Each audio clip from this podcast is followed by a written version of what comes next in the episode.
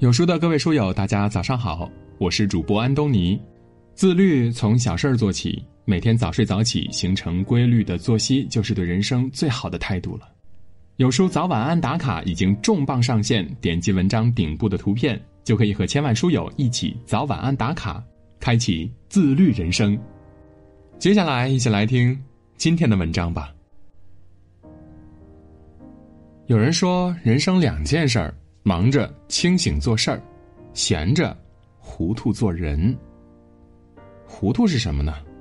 糊涂不是装疯卖傻，而是看开看淡，远离是非。糊涂不是老奸巨猾，而是活得通透，游刃有余。年轻的时候针尖儿对麦芒，看不惯的事情大肆宣扬，不喜欢的人呢也要怼上半天。成熟之后，时间磨去了年少轻狂，渐渐悟透了一些东西。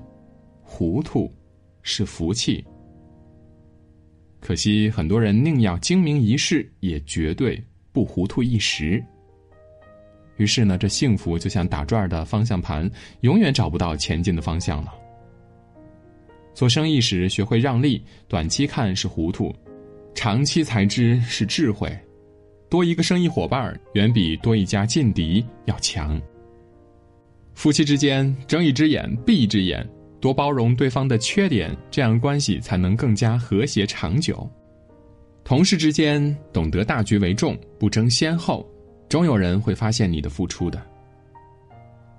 佛家有云：人不可太近，事不可太近，凡事太近，缘分势必早尽。人生在世，难免会遇到不如意的事情，碰到不真心的人。清醒的人看得太真切、太较真儿，于是烦恼遍地；而糊涂的人无爱得失，却更能觅得人生的大滋味儿。就像故事里，两个患有癌症的病人，耳朵灵敏的三个月还没到就一命呜呼了，耳朵背的不但活过了三个月，如今两年过去了，他还好好的活着呢。著名经济学家马寅初先生说过：“苟无他故，必活百年。”人生本来就是一半清醒，一半糊涂。若是万事看得太明白，所有的快乐和幸福也就跟着烟消云散了。糊涂的人识时务者为俊杰，没必要事无巨细，既累己也累心。人生不满百，何必怀千岁忧呢？人活着糊涂一点儿。也不失为一种福气。唐玄宗时期，有一位武将名叫郭子仪。郭子仪用兵如神，杀敌无数，以身救国二十余次，为唐朝的江山立下了汗马功劳。可郭子仪在处理日常事务中，却常常犯糊涂。郭子仪当牙将时，与另一位牙将李光弼性格不合，势如仇敌；当了大将后，竟犯糊涂。向唐肃宗举荐李光弼。升平公主和郭爱夫妻俩吵架，郭子仪却犯糊涂，要把儿子郭爱斩首。升平公主只好回娘家搬救兵，平息了这场纷争。从此小两口和好，再也没有打过架了。奸臣于朝恩趁郭子仪外出平乱，把郭子仪家的祖坟挖开，让其祖先暴尸荒野。郭子仪竟然糊涂的把祖坟被挖归结为天谴，让唐代宗及京城的百姓虚惊一场。他死后，唐德宗赐封他为太师，破格为他的坟墓增高十尺。按理说，敌国王梁公藏，郭子仪一生功高盖主，难免会遭到当朝的皇帝的猜忌。可正是因为他的糊涂，不仅保全了家族，还扬名立万。守护了唐代四代江山呢。这是但愿生儿卢且愚，无病无灾，道公卿的难得糊涂呀。所谓高人，不过是心里揣着明白装糊涂。他们懂分寸，知其长而守其短，知其白而守其黑。清末著名书画家郑板桥曾经写过这么一段话，说：“聪明难。”糊涂尤难，由聪明转入糊涂更难。放一招，退一步，当下安心，非图后来报也。聪明可以解出一道复杂的数学题，但智慧才能活出一个漂亮的人生。有人说了，智慧就是学点聪明，装点傻。对别人不妨装傻一些，糊涂一些，做事儿不那么精明。但是对自己，一定要把那聪明劲儿拿出来，整得明明白白的。王小波说：“在我身上追求智慧的冲动，比追求快乐的冲动要强烈。年岁越大，越要懂得收放自如，给自己留一隅心安。用糊涂的心态做人，才是人生的大智慧。”古语有云：“事能知足，心常惬；人道无求，品自高。”人这一生啊，生不带来，死不带去的，唯有知足，才能长乐。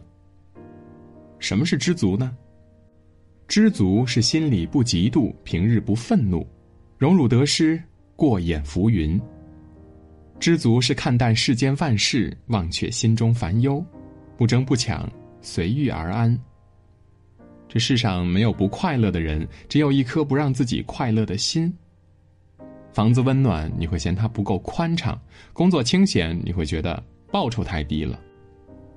其实不是我们现在拥有的不够好，是你的心想要的太多，无形中给自己增添了很多的烦恼。古希腊哲学家苏格拉底年轻时和几个朋友住在一间只有七八平方米的房子里，却总是乐呵呵的。后来，朋友们都成了家，陆陆续续的搬了出去。屋子里只剩下苏格拉底一个人，但他仍然很快乐。他说：“和朋友在一起可以探讨问题、交流感情。朋友走了，我有很多书，我还是可以学习呀。这些难道不值得高兴吗？”在别人看来十分难解的问题，在知足的人眼里，就是财富。庄子在《逍遥游》里说：“鹪鹩巢于深林，不过一枝；鼹鼠饮河，不过满腹。人又何尝不是呢？良田千顷，不过一日三餐；广厦万间，只睡卧榻三尺。你羡慕别人五颜六色的饮料，但他们未必有你的白开水解渴。人生本不苦，苦的是欲望过多；人心本不累。”累的是所求太甚了。大雨过后，抬头看天的人遇见了彩虹；低头看地的人，满眼泥泞。知足之人虽卧地上，犹为安乐；不知足者虽处天堂，亦不称意。人生后半场，该扔的扔，该留的留，活好自己的一片晴天。清代诗人胡淡烟写过一首不知足的打油诗：“终日奔忙只为饥，才得有时又思衣。掷下绫罗身上穿，抬头又嫌房屋低。一日难面坐天下，又想神仙来下棋。洞宾与他把棋下，又问哪是上天梯？上天梯子未坐下，阎王发牌鬼来催。”若非此人大限到，上到天上，还嫌低。人的欲望是永远也无法满足的，吃着碗里的，看着锅里的，到最后一样也得不到的。钱不要多，够花就好了；朋友泛泛，交心就好；漫漫余生，选择对的就好。一生碌碌，半世萧萧，人这辈子。绫罗绸缎也好，布衣寒食也罢，看淡了，也就不恼了。与仕途擦肩而过，唐伯虎挥出“不见武陵豪杰墓，无花无酒锄作田。悼念亡妻，纳兰容若低吟，赌书消得泼茶香，当时只道是寻常。回归田园之乐，陶渊明不为五斗米折腰。智者凡事都往好处想，不嗔不怒，不怨不义。洪流中坚定自己的立场，分清是非黑白，懂得以进为退。一生不过三万天，回头看看，已经走过一半了。